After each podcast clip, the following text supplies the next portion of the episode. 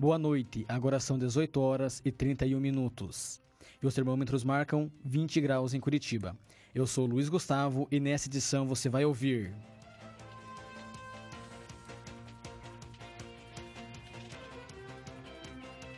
Conheça mais sobre a, sobre a fibromialgia. Comissionada da Assembleia é exonerada. FACIAP promove debate entre candidatos. Confira como foi a segunda-feira de empregos e profissões da Uninter. Opinião: rivalidade entre torcidas masculina e feminina. E agenda cultural e esportiva. Isso e mais agora no Uninter Informa.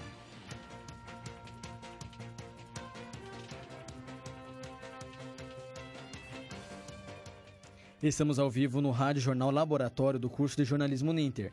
Acesse nossa página no Facebook, arroba Jornalismo Uninter, e interaja conosco ao vivo.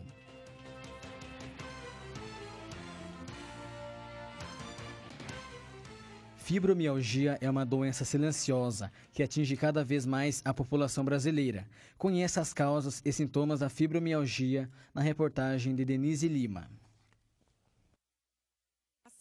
dor generalizada é conhecida também como fibromialgia. A doença atinge cerca de 5% da população e, em sua maioria, as mulheres. Comecei a sentir muita dor de cabeça ao levantar, formigamento nas mãos, nos pés. E um dia doía os ombros, outro dia o quadril, outro dia as pernas, um peso, cansaço, tristeza, sabe? Sabe aqueles dias que você não quer falar com ninguém? Segundo os especialistas, esta patologia causa dores em várias partes do corpo por longos períodos de tempo. A sensibilidade se torna grande nas articulações, nos músculos e nos tendões. Fibromialgia é um termo científico, médico, né, que significa fibro é fibra, mio é músculo, algia, dor. Então, dor na fibra muscular. Então, a fibromialgia é uma doença que se, que se caracteriza por dores difusas no corpo, dores espalhadas no corpo inteiro. O diagnóstico da doença nem sempre é fácil, uma vez que não existem exames específicos para isso. Para você dar o diagnóstico de fibromialgia, as dores têm que ser nos dois lados do corpo, e abaixo e acima da linha da cintura. Ou seja, só uma dor no pescoço, só uma dor no braço, só uma dor na coxa não é fibromialgia. Um dos grandes problemas da fibromialgia é que a dor intensa pode agravar o quadro físico e prejudicar até mesmo o mental. Então são as dores musculares, fadiga crônica, aquela sensação de cansaço e tal, alteração do sono, e aí entra depressão, dor de cabeça, cefaleia tensional, aí entra um monte de outras coisas. A procura de um especialista é essencial para o diagnóstico e principalmente para o tratamento. Tem que melhorar a qualidade de vida, a pessoa tem que trabalhar, trabalhar de uma forma mais saudável, fazer exercício físico, é, ter mais qualidade de vida. Segundo, terapia é importante procurar uma psicóloga. Mas é muito importante. A pessoa com fibromialgia tem que querer se ajudar, porque só esperar que uma coisa externa resolva não vai resolver o problema dela 100%. Repórter Denise Lima para o Uninter Informa. Comissionada da Assembleia Legislativa do Paraná é exonerada do cargo suspeita de integrar quadrilha que roubava caixas eletrônicos funcionário atuava na Assembleia Legislativa do Paraná desde maio de 2017 e possuía um cargo de confiança frente à Comissão de Ecologia, Meio Ambiente e Proteção aos Animais. Ao todo, o salário chegava a 14 mil reais bruto. A ex-funcionária foi presa com mais quatro pessoas em operação do Centro de Operações Policiais Especiais, o COP que cumpria mandados de prisão de toda a quadrilha. Ela também realizou atividades administrativas na casa e trabalhou no gabinete do deputado estadual Luiz Cláudio Romanelli.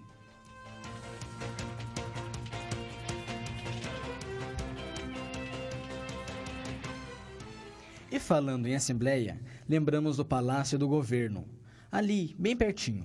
E os debates já estão começando aqui no Paraná. Hoje eu participei de um encontro entre quatro, pré, quatro dos pré-candidatos ao mais alto cargo do Estado.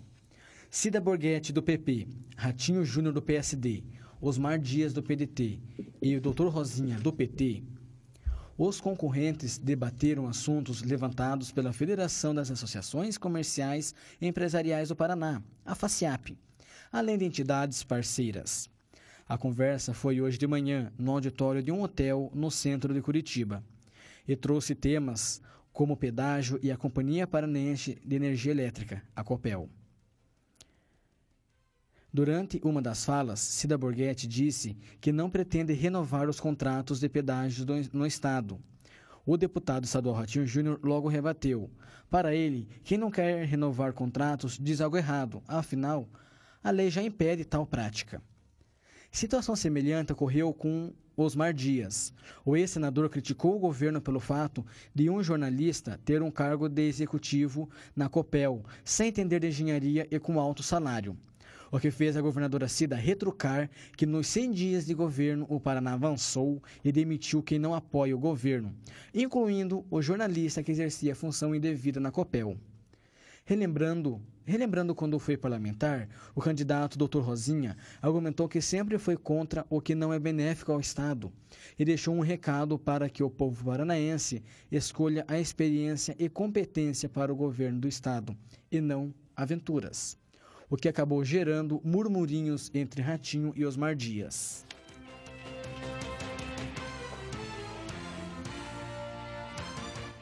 E agora, ouça na reportagem de Douglas Miranda como foi a segunda-feira de empregos e profissões promovida pela Uninter. Por que não voltar ao mercado de novo? Tem que pegar a filinha ali atrás, ó. No teu caso, só vejo pegar uma aprendiz. Tá? Tá buscando quanto de salário hoje? Eu já queria muito jornalismo. Minha tia que me falou sobre, sobre esse evento. Obrigado, boa sorte. Termina de preencher e já vai direto. Eu tenho, tenho vontade de fazer o curso de mecânica em geral. Fora do portão, né? Só quem já preencheu pode entrar já, tá?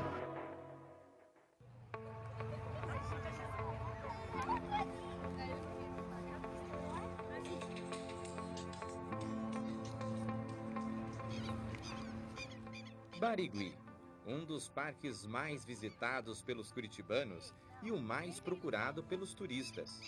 Em média, 5 mil pessoas passam todos os dias pelo local, chegando a 20 mil nos finais de semana. Lugar ideal para fazer um passeio, como um piquenique, andar de bicicleta, encontrar-se com amigos e familiares. Ideal também para o maior evento de promoção de empregos de Curitiba. 22 mil. Este foi o número de pessoas que visitaram a segunda-feira de empregos e profissões, promovida pela Uninter no dia 21 de julho na Expo Renault Barigui. Um recorde de público comparado à primeira feira realizada no ano passado. O reitor da Uninter, Ben Urgaio, deixa claro a importância de uma instituição de ensino no combate ao desemprego. A nossa contribuição, a contribuição da Uninter em realizar uma feira deste tamanho, desta envergadura, com mais de 3.500 vagas para Curitiba e região metropolitana, nos projeta como uma instituição envolvida com a sua comunidade. Ela não se furta à obrigação de participar de um processo que é de, além de recolocação profissional, também de qualificar as pessoas para o mercado de trabalho. Além das vagas ofertadas, o evento também contou com um espaço para apresentar os diferentes cursos da Uninter. O momento era de tirar dúvidas para aqueles que estão incertos com o futuro. O coordenador do curso de Engenharia Elétrica do Centro Politécnico, Juliano de Melo Pedroso, conhece a importância destas orientações. Ela, ela é muito importante porque normalmente o aluno não sabe é, o que a engenharia faz qual é a função do engenheiro. Então, ele sabe que trabalha com tecnologia, mas não sabe qual é a área que ele vai trabalhar. Então, a gente trouxe um pouco de dentro da sala de aula e também dentro da empresa para eles verem. Gisele Franzoni, representante do RH da Caterpillar, apontou como positiva a participação da empresa na feira. Poder participar dessa feira é, faz com que a gente consiga estar mais perto do nosso público, divulgar a nossa marca, mas não só isso, trazer essas pessoas também para conhecer a nossa empresa, conhecer a nossa marca e, claro, atrair esses talentos que estão aí disponíveis no mercado, né? Márcia do Rocio, que atualmente está desempregada, veio buscar oportunidades para ela e para os seus filhos, um desafio nos dias atuais. Eu procuro é, uma oportunidade de trabalho e também trouxe meus filhos para é, ver a profissão. Alguns deles vão prestar vestibular esse ano e também já é uma ótima oportunidade porque eles estão indecisos. A gente sente que o mercado é, ele tem uma faixa limitadora que é difícil passar dos 40. E, e eu, mesmo com 47 anos, eu me sinto uma pessoa muito ágil, muito proativa, com muita energia e você não consegue através de algumas entrevistas ou por cadastro, por site, você não consegue mostrar isso. Então, você já é eliminado muitas vezes por conta já da sua idade, você não consegue nem mostrar o seu potencial. E para quem buscava estágio, a feira também recolheu muitos currículos. A gerente de RH da agência Gerar, Jaqueline Fabiani, comemora os resultados. Para a gente o resultado ele é fantástico. Em relação ao estágio, é uma forma de a gente entrar em contato com o nosso público, que são estudantes das diversas áreas que, que a gente tem e das de diversas vagas que a gente tem disponível também. É uma forma muito específica da gente ter contato com esse público. Uma boa estratégia faz do evento o sucesso que foi. É o que garante Lorena Langovski dos Santos, coordenadora do evento. É, este ano a gente trabalhou com muito foco na parte de assessoria da imprensa, né? É, trabalhando, fazendo divulgação em outros meios diferentes do ano passado. Por exemplo, nosso reitor foi dar uma entrevista esse ano no Boa da PAN, que foi algo que não aconteceu no ano passado. E a gente teve também a colaboração muito, da, muito do meio digital, né? Acho que isso contribui muito com a, com a divulgação. Com os resultados alcançados ao final do dia, teve motivos de sobra para comemoração. E quem faz a vibração é o presidente do Grupo Ninter, Wilson Pickler. Olha, os funcionários da Uninter estão todos de parabéns. A feira muito bem organizada, está perfeito, trabalho de primeiro mundo. Todos estão de parabéns. Douglas Miranda, para o Uninter Informa. No próximo dia 29 de julho, a privatização das tele telecomunicações brasileiras completam duas décadas. Quem tem mais informações é repórter Ilana Zazi. A privatiza privatização dividiu o sistema Telebrás em várias empresas que foram divididas em pequenas prestações. A entrada foi paga na hora da privatização no valor de 22 bilhões de reais. O restante foi com a execução de metas que foram estabelecidas através do Plano Geral de Metas da universalização do serviço telefônico fixo comutado. O governo Fernando Henrique Cardoso escolheu dividir a nossa estatal e privatizar. Antes, a Telebrás era a maior operadora da América Latina e tinha 2% da planta telefônica do mundo. O modelo que foi implantado pela privatização não conseguiu enfrentar as barreiras ao acesso por parte dos brasileiros. Atualmente, a maior parte dos postos de trabalho são em call centers e também na rede externa, com salários baixos e com regime de semi-escravidão. Os trabalhadores vivem com medo de possíveis demissões.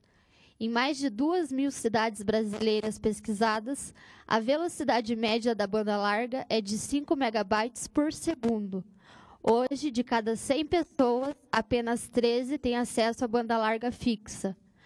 As três operadoras, Oi, Claro e Vivo, obtêm 83% da banda larga. O governo do presidente Temer quer aprovar um projeto de lei na Câmara que dará 100 bilhões em bens reversíveis que são favoráveis para as empresas privadas. As informações são do Brasil de Fato. Luiz?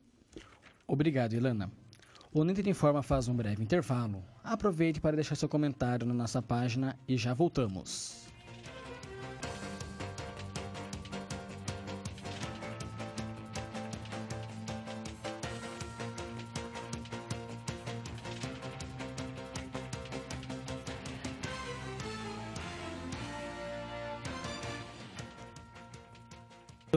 Informa. Eu sou Luiz Gustavo e esse é o Rádio Jornal Laboratório do curso de Jornalismo Ninter.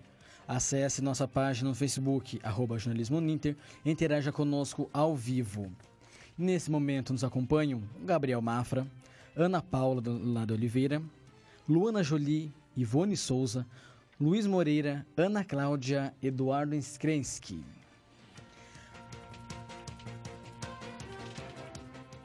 Acesse também o portal de notícias do curso de jornalismo Ninter, mediaçãoninter.com.br.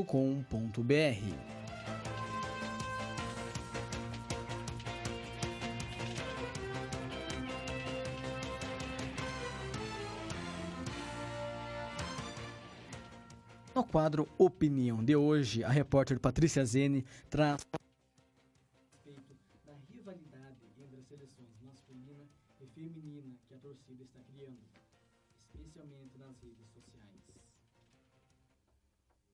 Recentemente tivemos a Copa do Mundo e a expectativa em torno da seleção brasileira acabou se transformando em decepção com a saída da equipe nas quartas de final. Como é comum entre os torcedores brasileiros, essa época de lembrar da seleção feminina, justo no momento em que os homens estão mal. Soltam comentários como: Hexa, por favor, a seleção feminina é. E aí eu pergunto: você sabe que a seleção feminina é da Copa América e não da Copa do Mundo? Competição que a masculina também venceu? E mais, você acompanhou a última Copa América? Sabe o que aconteceu? Sabe o nível do futebol sul-americano? Não dá para negar que é bom saber que o público está atento, que sabe da existência de uma Copa do Mundo feminina. Mas seria melhor se ano que vem também pudéssemos ver essas mesmas pessoas assistindo a Copa delas, prestigiando o futebol delas, mostrando que o futebol é de todos e não só deles. Ah, mas não tem transmissão. Claro que tem, inclusive na TV aberta. É só ir atrás. Assim como as redes sociais são utilizadas para lacrar e transformar a seleção feminina na rival da masculina, o que, na minha opinião, é um erro, também é possível acompanhar o esporte feminino diariamente. Existem sites especializados, como o Planeta Futebol Feminino, Vibradoras, Seu Esporte, entre outros.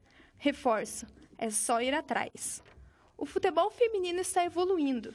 É essencial existir união entre as seleções e a torcida para que a modalidade cresça cada vez mais e lute por títulos maiores. Mas não dá para comparar com o masculino ainda. Estamos só começando.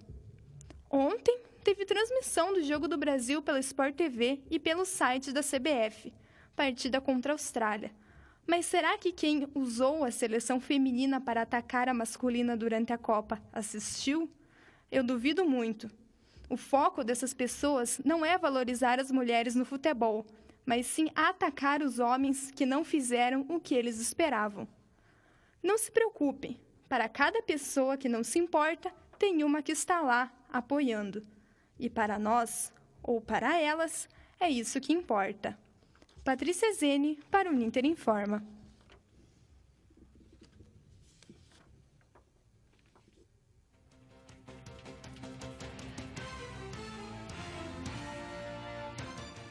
Obrigado, Patrícia.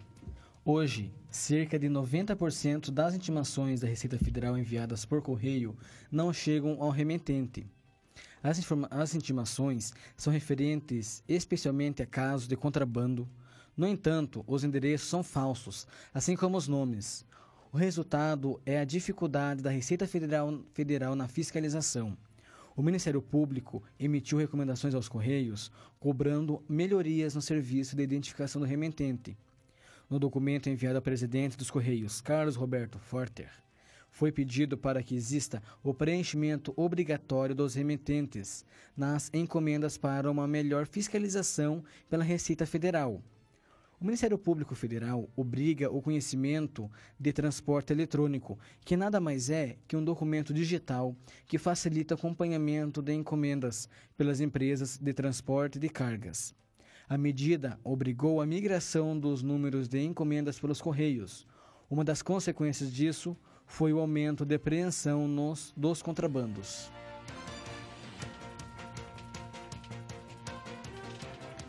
Um dos problemas identificados pelo Ministério- Público Federal foi que as encomendas que ficaram retidas não têm possibilidade da identificação dos remetentes, por causa do, do sistema precário dos Correios. Aliás, qual serviço dos Correios é maravilhoso, né? Caso a busca não seja possível, restam apenas duas formas de fiscalizar. A primeira seria abordar os caminhões para verificar toda a carga, localizando fisicamente as encomendas dos remetentes ou fazer uma busca aleatória. Mas isso exigiria muitos trabalhadores. O documento dá um prazo de 30 dias para o, o correio aplicar o solicitado pelo MPF ou dar uma justificativa. Caso o correio não responda, o Ministério Público vai avaliar uma possível ação civil pública. Mas, se falando do leão, que acha uma vírgula errada na declaração do imposto de renda, mas não consegue precisar onde tem criminalidade e correspondências, seria bom pedir auxílio da Polícia Federal, não é mesmo? Poderia ter um sistema eletrônico onde se pode informar se o remetente informado na encomenda realmente existe, o que poderia facilitar a vida tanto da fiscalização e do bem-estar de todos.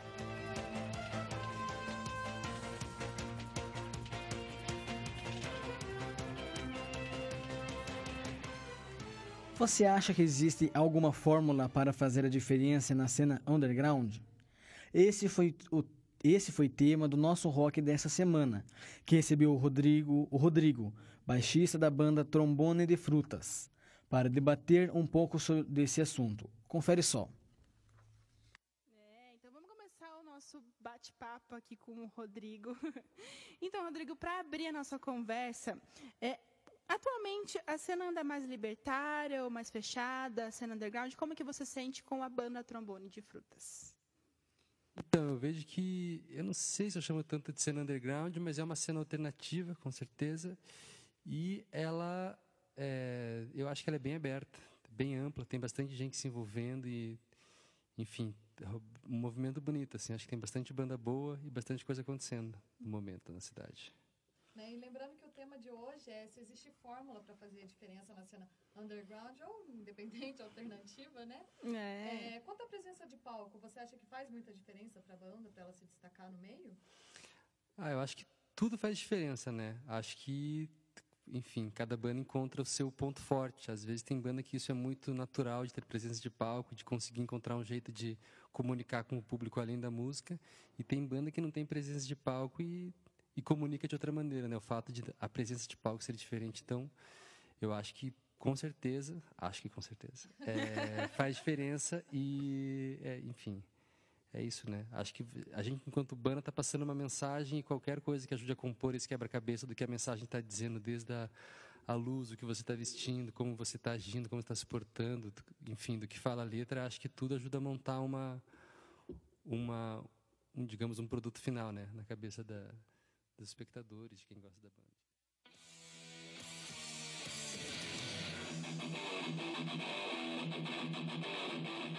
Nosso rock, o local da cena underground.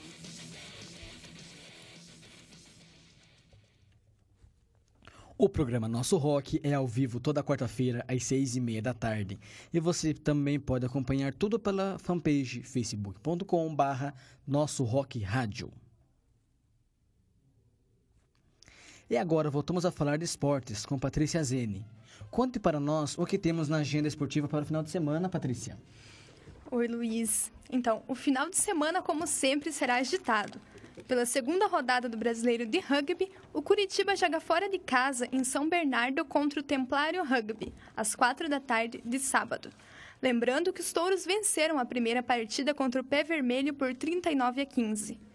Também amanhã, a seleção brasileira de handebol de praia tem dois jogos pelo Mundial da categoria na Rússia. A seleção feminina joga contra o Paraguai e a masculina contra a Espanha. No domingo, é a vez da seleção brasileira feminina de futebol entrar em campo pela segunda rodada do Torneio das Nações. A partida vai ser nos Estados Unidos contra o Japão. As comandadas pelo técnico Vadão perderam o primeiro jogo para a Austrália por 3 a 1. Luiz. Obrigado, Patrícia. E agora vamos saber o que movimenta a agenda cultural dessa semana com o repórter Alisson Moura. Alisson. Vamos lá, Luiz.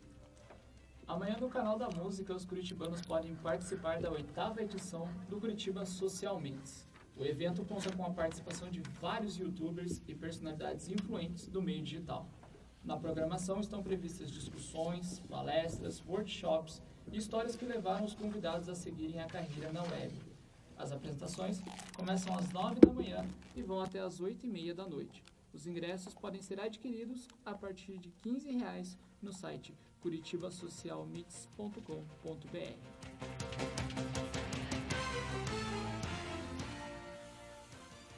E para os amantes do esporte da prancha com quatro rodinhas, no Museu Municipal de Arte tem a mostra Curital, a cultura do skate em Curitiba. Na exposição fotográfica, Curitiba é retratada como a capital do skate, título que ganhou entre os anos 1990 e 2000, devido ao grande número de skatistas na cidade. A mostra só não abre às segundas, o horário é das 10 da manhã às 7 da noite, com entrada gratuita.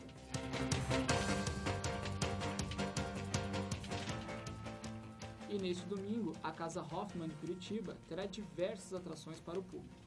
A primeira programação é a aula Laboratório de Movimento, Pontes Móveis em Travessias Afro-Contemporâneas. Por meio da dança e do diálogo, o projeto busca fortalecer a cultura negra e o conhecimento pessoal.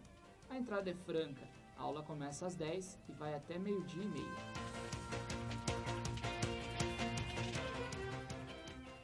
Também na Casa Hoffman, o coletivo Nuvens apresenta a peça Não Aguento Mais Você. O enredo busca entender quais os atritos que existem entre as diferenças sociais, a comunicação e a falta dela. O evento é gratuito e começa às 1h30 da tarde e vai até às 3 horas da tarde.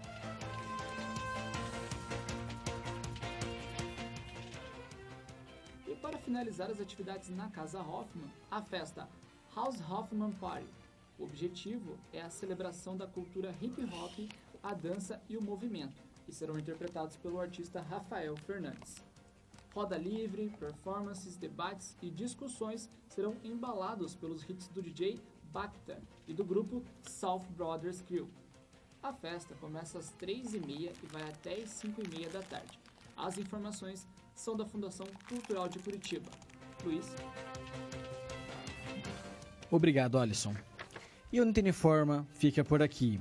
Eu sou Luiz Gustavo Oliveira na apresentação. Editora-chefe, Thaís Poma. Na produção, Ilana Zazi, Alisson Moura e Patrícia Zene. Trabalhos técnicos de Edson Vormes. Orientação e supervisão, professora Silvia Valim. Coordenação do curso de jornalismo Ninter, professor Guilherme Carvalho. Obrigado pela sua companhia e até semana que vem.